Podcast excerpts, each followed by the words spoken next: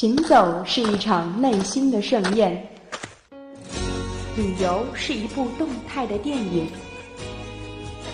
读万卷书，行万里路，旅行天下，享受旅游的乐趣。阵阵晚风吹动着松涛。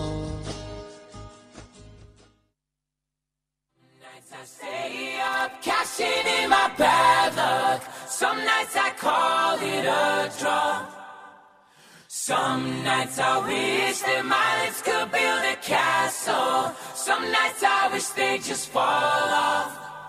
But I still wake up, I still see your ghost. Oh Lord, I'm still not sure. 旅行天下，享受旅游的乐趣。Hello，各位听众，这里是周晚准时与您的大家见面的旅行天下，我是舒亚。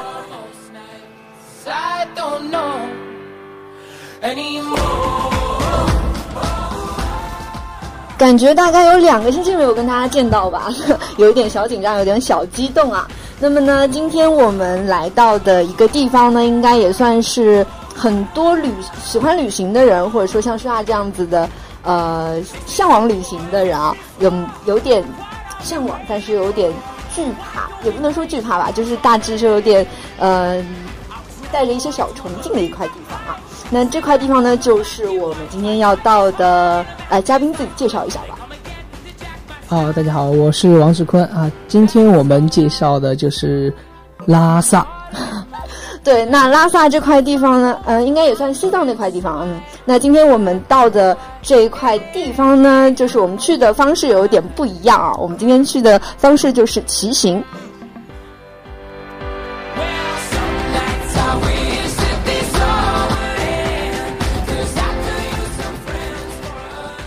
一辆单车，一个背包，驶过颠簸的旅途，穿过黑暗的隧道，在遥远的他乡体验风情，在旅途的终点感受内心，这就是骑行。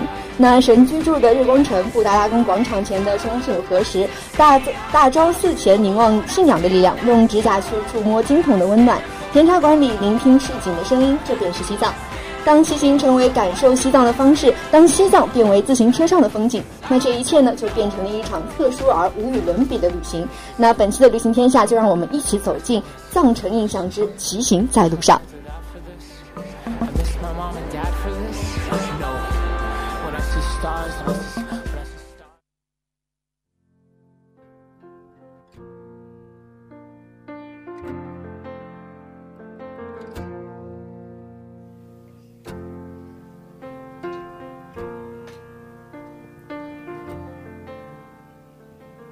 们先话不多说，进入到我们今天第一个问题啊，那就是西藏其实一听来说就是比较像比较神秘的地方。刚刚舒雅有提到过了，那当时志坤是怎么会去决定用一个骑行的方式呢？呃，其实一直非常崇敬拉萨，就是西藏拉萨的。嗯嗯，很多接触到很多的这方面的一些话题吧。然后很多人就说拉萨去拉萨骑行去拉萨可能是一件非常烂大街的事情，啊，那么，但是我觉得如果不亲身体验的话是没有资格说这样的话的。所以在高考之前我们就已经决定了，就是要亲身去体验一下。其实我觉得这件事情不能算是烂大街了，因为就是有这种想法的人是烂大街，但真正去行动的人是很少的。对，所以。听到听到你有这样子的一个行动的话，我还是觉得蛮佩服的。嗯，那当时就是决定了这样子，因为你刚刚有讲过是在高考结束啊，怎么样也就算一个高考生嘛。嗯，相对来讲年龄比较小，当时成年了吗？呃，当时刚刚成年。对啊，就是呃，决定这个方式的时候有没有遇到一些阻力？比方说像家长啊、朋友啊、同学啊这些。嗯，是有遇到过的。就像有些朋友会说啊，你去那里干什么？就是如果要要去的话，可以选择坐火车、坐飞机啊，上直接上去体验一下就可以了嘛。但是我觉得，如果可以骑车上去的话，可以体验一下，就感觉是很不一样的。那当时家里家里面的人没有怎么反对你吗？呃，家里面的话，一听到你啊，我要骑行出去，这样没有一下子就炸炸了的感觉吗？对我妈是有炸了的，嗯，因为她就是一直非常担心我的，嗯，呃。就是，但是我是一个非常叛逆的人嘛，一直都是。就像以前去泰山的话，就是已经出发了，我已经到了泰山。哦，然后再打电话过去，哎，爸爸妈妈，我在泰山啦。没有，我妈给我打电话，她说，哎，儿子回来吃晚饭了。我告诉我妈，我说妈，我在泰山。嗯，那那应该妈妈就对于你这样子一个嗯比较叛逆的想法，其实相对来讲已经有点小习惯了，对吧？啊，对他，因为我家里人都还是比较就是呃尊重我的想法的。嗯，呃，像我爸的话，就是其实一开始也是反对的，会还比较支持你。然后他一开始是反对的。是对于呃你，因为因为你是男生嘛，相对来讲的话会比较好一点。那在同行的应该有同行的小伙伴，对对对，有没有一些就是不一样的感因为不同的家庭会有不一样的感觉。呃，是的，有一个，因为我们之前是商量好的，嗯，然后他回去和父母商量的话，父母就非常非常严严厉的制止了他，然后他就是啊也是坚持要去嘛，所以就借了。在外面借了有四五千，然后又借了一辆单车，然后我们就一起去了。然后另一个小伙伴，因为我们是三个嘛，另一个的话家里人还是比较支持的，觉得这是一次非常不一样的旅行。呃，不管是什么样的旅行啊，刚开始的时候，其实征求家长同意还是呃一个比较大的关卡，我觉得。对对对。那么在准备这次旅行的时候，有没有一些我们必须要准备的一些小东西啊，一些必备的一些用具？嗯，必因为毕竟骑行的话，对于很多人来说，就是一项不管是体力方面还是心灵方面，都是一个很大的考验嘛对对对。除了我们必须要准备一辆车之外，还有什么必须要准备的？必须准备的话，像骑行眼镜、头盔，嗯或者这些也都不用说了。最重要的就是要备一些。呃，抗高原反应的药哦，那是很重要的，因为路上就是其实路上就是不断是往上，海拔是不断往上升的，对对对，嗯，所以你们在骑行的过程当中，也有没有碰到过像这样的事情？就是越骑觉得越吃力，然后没有吗？还好。呃，骑行的话，因为它是一个非常呃运动是非常均匀的一个呃运动嘛，所以它呃一般不会有。但是当你在路上走。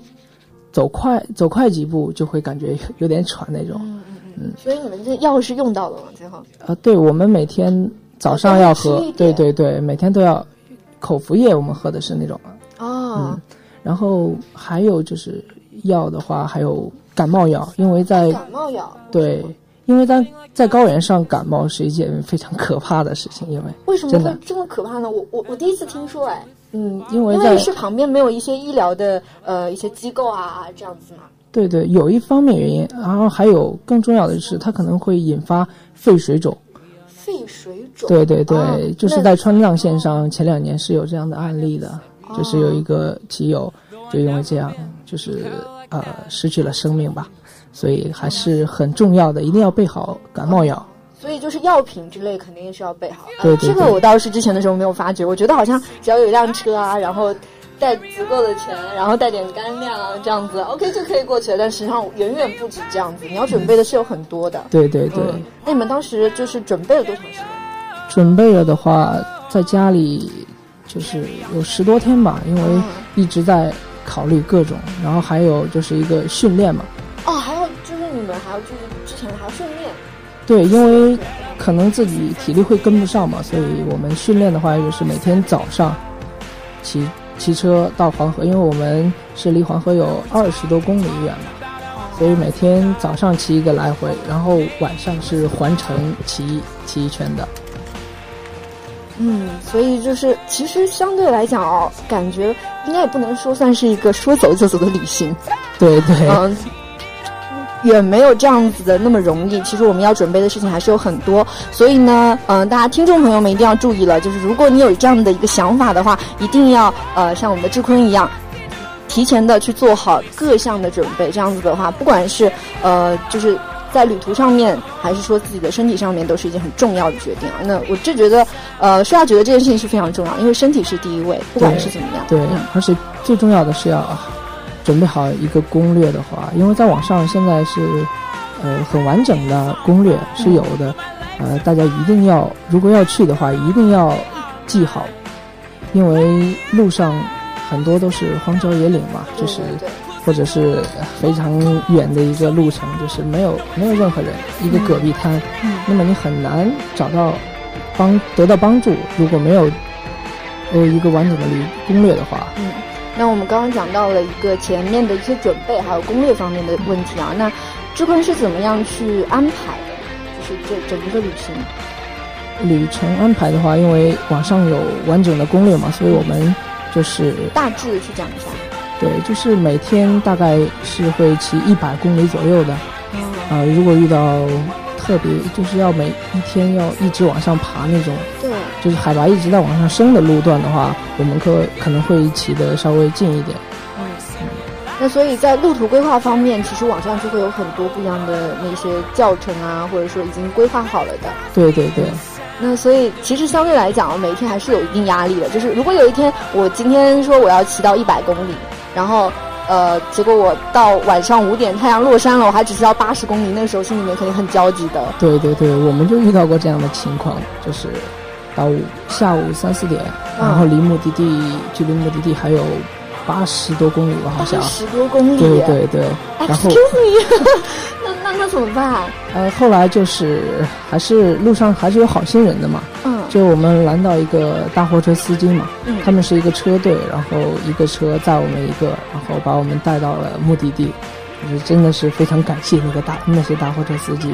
啊，那当时就是如果说像我们如果遇到了这样的个一个问题，但是又没有什么呃，当时没有什么汽车路过的话，那你们当时心里面是有什么打算？就是住有帐篷吗？带着这样子可以吗？嗯。如果是走像我们一样，是不是如果当时没有汽车过来接你的话，就做不了这期节目了？那个应该不会。如果是真的搭不到顺风车的话，我们会骑到天亮的，估计。哦，就是还是要会坚持骑过去。对，因为如果晚上真的要在戈壁滩过夜的话，那就是除了帐篷之外，一些一些保暖的那些呃物资还是要准备好的，因为那些是有准备吗？啊，当时我们是没有准备这些的，因为我们没有准备在戈壁滩上过夜，我们没有这个勇气。哦，因为它相对来讲还是比较危险的一件事情。对对对。那么在骑行去西藏，其实是一件非常特别的事情。嗯嗯。那在这么一个长长的路段，有没有遇到一些比较有趣的事情？有趣的事情啊，当然是有很多的。像在都兰的时候，都兰县就是我感觉一个都兰县。还和一个镇子差不多吧。嗯嗯嗯。然后在那里遇到一个是广州的，也是一个驴友吧。嗯。他是骑的摩托，啊，比我们要高端一点哈。然后他是一路从广州骑到云南，然后在大理打了有两个月工，边打工边玩嘛。啊。然后走的是滇藏线，然后进拉萨，在拉萨又待了一段时间后，就是呃沿着我们的青藏线。出去，然后在都兰县和我们就是遇到了嘛啊，呃，然后我们是一起拼房住嘛，因为都是年轻，就是非常就是没有一定的资金来源的人嘛，所以就是拼房住，我们四个人啊，非常我觉得是一个相处很融洽，是不是？对，是是一个非常特殊的经历吧。嗯，就是如果我们平常和父母出去，就是如果去住宾馆啊什么都是。啊，一个人一张床嘛，但是其实也没有离家太远，爸爸妈妈也在身边，然后住的也很舒适。对，嗯，然后但是和这些驴友吧，我们四个人的话，只要了一个标间。啊，那也是很有趣的啊，四个四四个大汉子一起住。对对对，因为我觉得这是一个像我们这些年轻人是很在路上是有很多这样的事情的，就是一起比如住青旅啊，一起就是本来是一个。呃，素不相识的人，啊，但是只见一次面，然后就感觉啊，非常的亲切，然后就在一起，比如一起走一段路，就有种他乡遇故知的感觉。对对对，感觉 非常的有感觉那种。嗯，那刚刚有聊到一个住的地方，那我想问一下，就是其实，在一整条线当中，你不可能保证每次都有一个固定的睡觉的一个地点，比方说，不能每次每天不一定每天都会有像什么青旅啊这些地方，那应该有住过一些比较有趣的地方。啊，对对对，我们是有住过那些藏民的家里的。嗯，就是我们呃到黑马河镇的时候，哎，怎么联系到那个？就是怎么住进去的？嗯，敲敲门，Hello，没有 没有没有，其实像这些藏民嘛，因为每每年都会有很多游客过去，所以可能他们是有一点被被现代化的感觉吧。就是他们有一些藏民会在镇子的路口立个牌子之类的，他会他会问问，然后当住店吗？这样对，差不多。但就是我第一第一感觉吧，给给我的第一感觉是啊，现在的藏民怎么就是已经开始。呃，这样商业化了。对对对，但是当我住到他们家里的时候，他们那种，我感觉他们本质上还是淳朴的，因为他们真的是非常的好客。呃，就比如我们早餐，因为我们早上起来之后，我们也不知道去哪里吃早餐嘛，然后也没有时间去准备那些什么的。嗯。然后他们就是一大早就已经把呃他们自己的早餐端过去给我们了。哦。对对对？啊。他是不收费了，嗯，就是，呃，他是把自己的食物分享给对对分享吧，可能算是一种。然后我们是当然是很过意不去的了，因为本来就是在藏民家里住，就是已经很便宜的了，嗯，然后在白吃白喝，其实感觉好像其实也跟没有付钱一样的那种感觉。对对对，所以我们是在吃完饭之后是在碗下面。啊，放了些钱的啊，对对对，但是呃，他们在收走碗之后，刷碗的时候呃发现了，嗯，然后当时我们 我们还没有离开，因为我们那天是十一点左右才离开，嗯，特别累，然后他就又给我们还了回来，真的是 感觉他们那些藏民，我觉得听起来就觉得超级感动，对，还是很淳朴、很热情的，嗯。那所以还是可以推荐大家，如果是有可能的话，也可以去试着住一下藏民的家里面，感受一下不同的那种家的氛围啊。嗯，对对对对。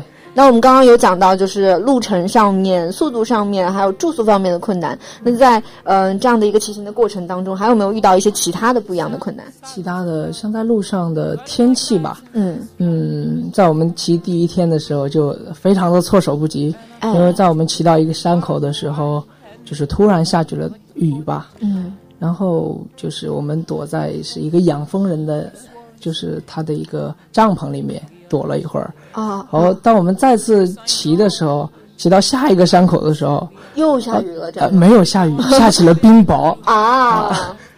当时真的是欲哭无泪，然后找就是勉强骑了一段路程，然后看到桥洞躲了进去，然后都是当时真的是非常的狼狈，因为。都是经过那些泥泞的路嘛，然后真的是太狼狈了那个。啊，就天气的问题还是比较，所以应该如果是遇到这些天气的问题，穿着的话应该也算是比较重要的一个。对。所以你们当时是穿着什么东西呢？哦，是吧？穿着怎么样的衣服的？啊，我们当时是本来是穿的短袖加外面加一个防晒服啊，啊，没有骑，因为我们觉得啊那些骑行的服装真的。感觉不是很好看，在外观上面啊，骑的也不开心嘛，对不对？嗯，所以我们准备了防晒服，但是下雨的话，我们也有备雨衣，但是啊，感觉措手不及啊，总是觉得有点嗯。对，然后之后还有遇到沙尘暴啊，真的是沙尘暴也遇到过，对对，所以基本上是属于你在家里面从来都没有遇到过的一些恶劣天气，这辈子全部就在那么短短的几天时间里面全部都见识到。对对对。因为那沙尘暴是，就是感觉前面全部都是黄沙嘛，黄沙漫天的感觉。然后你骑车的话，感觉车子都在倾斜着那种往前走，被风有吹斜的感觉。对，我听到这边的时候，其实啊，真的很想问一句话啊，就是，嗯，志坤，你作为一个已经去过就骑行过那个西藏的男生，你有你会不会建议女生去？呃，女生的话，因为我我听那个呃沙尘暴啊什么的，就是真的 已经真的很累了。呃，其实呃走青藏线的的话，呃路况还是挺好的，因为天气原因可能会有一点恶劣，但是女生的话，我觉得呃真是体质太弱的话不推荐去的。嗯，但是我觉得可以挑战一下，可以在。青海湖附近可以骑行的，因为我们在青海湖遇到很多租车的那些啊，对对对，嗯，那也是。如果大家特别是像莎这样子，嗯，看起来比较娇小的女性朋友啊，还是要选择这次这趟旅行的时候要小小小小小心一下。因为，嗯，其实这么多年来啊。越来越多的人去关注了这样子一种去西藏的方式。那么在旅途上面应该遇到了很多不一样的人。嗯，对对对。那就遇到过同样就是应该会遇到很多就是骑行过去的人不一样，不一样岁数的，不一样年龄的啊，不是，就是嗯，可能女生也有遇到过。对对啊，对，那种不一样的感觉，那什么？就骑行的路程当中有没有什么不一样的感觉可以分享给我？们，还是从西宁到青海湖这一段路上，还是有很多骑行的，因为那个环湖那个自行环湖自行车赛吧，刚举行过之后我们去的，所以还是有很多骑车过在旅旅行的人。但是过了青海湖之后，人就会就是骑车的人会非常少，非常少。对，然后。嗯，我们平常如果遇到就是都是骑行的人的话，会呃彼此竖一个大拇指。哦，对，这是一个打招呼的方式嘛。这是一个很炫酷的打招呼的方式，是吗？对，就是如果你在路上碰到一个人，然后你就。不用看他，哎，炫酷的这样子举一个大拇指就 OK 了，传递了你对于他的一个鼓励。是的，嗯，然后也有很多藏藏族的小孩子啊，他们就是我们在路过青海湖的时候，有很多藏族的小孩子在路边嘛，嗯，然后他们也会呃和我们用藏语，或者是用汉语，或者是用听来的几句英语来和我们打招呼，真的是当时特别感动。嗯嗯，那么进藏的这一路应该也算是比较。比较困难了吧？因为听说其实并没有把这一个这一条规划路线全部给走完。对对，这是非常遗憾的嘛。因为我呃，我之前有说过嘛，我那有一个朋友是偷偷跑出来的嘛，所以受到了家庭的阻拦。在我们到格尔木的时候，就嗯被我那小伙伴的父亲吧托人把我们的车子拉走了。哦，然后就非常遗憾的结束了这。场骑行的旅途吧。嗯，所以就是你们回到了呃，就是到西藏的那块路，实际上是不是骑行过去的？对对，真正进藏的那段路是不是骑过去的？最艰难的时刻还没有到来啊，还是有一点小遗憾。不过我觉得。以后的路还长，可以慢慢的去弥补这些遗憾的话，还是可以弥补的。遗憾有的时候也是一种美嘛，对不对？那么我们后来就讲再讲到西藏啊，就是你们已经进藏的时候，有没有碰到一些，就是看到一些比较有趣的景点啊，可以推荐给我们的？嗯，去西去拉萨的话，啊，布达拉宫当然是不能错过的。嗯，那是肯定。但是当时我们去的时候是一个旅游高峰吧？嗯，就是如果你在。比如说今天的早上五点多去爬去布达拉宫，呃，那个城下去排排队的话，嗯，可能你预约因为它是有预约票和那种就是它正式的门票的是吗？对对对，然后你可能今天去排，今天一大早去排队，预约到的也就是呃三天之后的票票了，对。所以你们当时是提前了几天去排队进去买票？啊，因为我有一个就是小时候的邻居在那里，然后所以他托人给我们，就是相对来讲还比较顺利，就是先拿到了票，然后当时就进去了。是，嗯，布达拉宫的话，真的是非常推荐大家去，因为它给人的那种感觉，因为。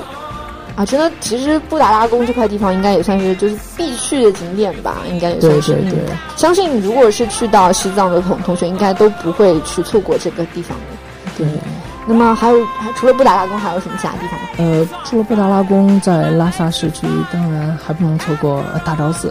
嗯。然后，呃，它周边的八廓街啊，大家都可以去转一下，因为八廓街里面有非常多的那种非常有趣的店吧。比如他们的名字会起的非感觉非常的有有味道，地域气质的那种感觉的对，它给人的一种可能是一种佛教藏传佛教的一个非常浓厚的一个文化氛围。嗯，啊，比如那些名字像什么如是文呐，或者什么本来无一物那些什么种种的佛佛教文化，然后很感染人。那么呢，还有一个严肃的问题。就是西藏有没有什么好吃的东西可以推荐给大家的？这真的是一个非常严肃的问题啊。嗯，那么西藏的话，呃，像藏面，藏面，对，因为在那些高原地区嘛，那些他们煮面的话，一定是要用高压锅的。哦，对对对对对对，煮不熟嘛。嗯，因为高压就是对，嗯，物理还是。啊，当然藏面可能和我们平常吃的面不太一样，它可能会比较硬一点，啊然后可能口感不如我们这边，但是它的味道真的是非现在还是非常的怀念的。硬的话，可能就是它的质感，还有就是它的那个汤汁的融入，那种味道应该会更加的。啊！我已经完全控制不住自己的想象力了。我觉得你已经流口水，已经快要流出来了。嗯，那所以它这它的配汤是牛肉汤是吗？啊，对对对。所以它跟那个呃，我们刚刚呃兰州拉面有没有什么不一样的区别？兰州拉面的话，兰州拉面会比较筋道嘛。然后它是比较硬的体质，对对对，当然，嗯，专业专业性的我是解释不出来的。对，因为藏面其实还是第一次听说啊，因为像西北地区的话，面食比较出名的就是兰州拉面了嘛，对不对？嗯，那当然是有生之年一定要去尝一尝啊！究竟志坤口中所说的那种硬硬的藏面，到底是个怎么样的味道？呃，那除了藏面之外还有什么吗？还有像酥油茶，嗯，这样就不必说了吧。当然，酥油茶，酥油茶我们跳过。来来来，我知道了，换一个其他的。呃，呃，还有甜茶呀。啊，甜茶呢？对，甜茶的话，感觉还是比较符合我的口味的啊，就是非常有有一点奶香，然后有一点甜甜的味道，就是感觉非常舒适。不光是甜茶给我的一种感觉，更重要的是那个甜茶馆那些，就是路边，对对对，就是在你旁边坐的可能是一个藏族的老奶奶，她就是手里拿着转经筒，一边念着经，然后呃偶尔会端起来喝一碗，就是那种那种氛围真的是让。就是好的食物一定要配对的景观，对对 对，那种感觉才是是最妙的嘛。对，然后最不能呃最不能错过的，当然还有牦牛肉啦，因为牦牛真的是当地的特产啊，绝对不能错过的。嗯。啊，我也就不多介绍了，因为各种各样的。现在已经完全，我我我在播音室里面已经完全可以感受到，就是来自于西藏的一股神奇的、充满魅力的味道，还有就是，呃，志坤已经隐隐流出了口水。那我们最后再严肃的问啊，就是呃，刚刚有讲到说布达拉宫啊，然后大昭寺啊这些，其实我觉得最接近人的，就最接近中国人的一个魂、一个神灵的地方，应该就是西藏了。那在这块地方，你有没有感受到这一种氛围？对，就是感受到他们他们那边人的一种虔诚吧。嗯，因为我们在路上遇到的，就是除了那些啊开着各种各样的汽车。呼啸而过的那些匆匆的过客吧，更多的是一些在路上非常虔诚的朝圣者。嗯，就是他们会啊，就是怎么？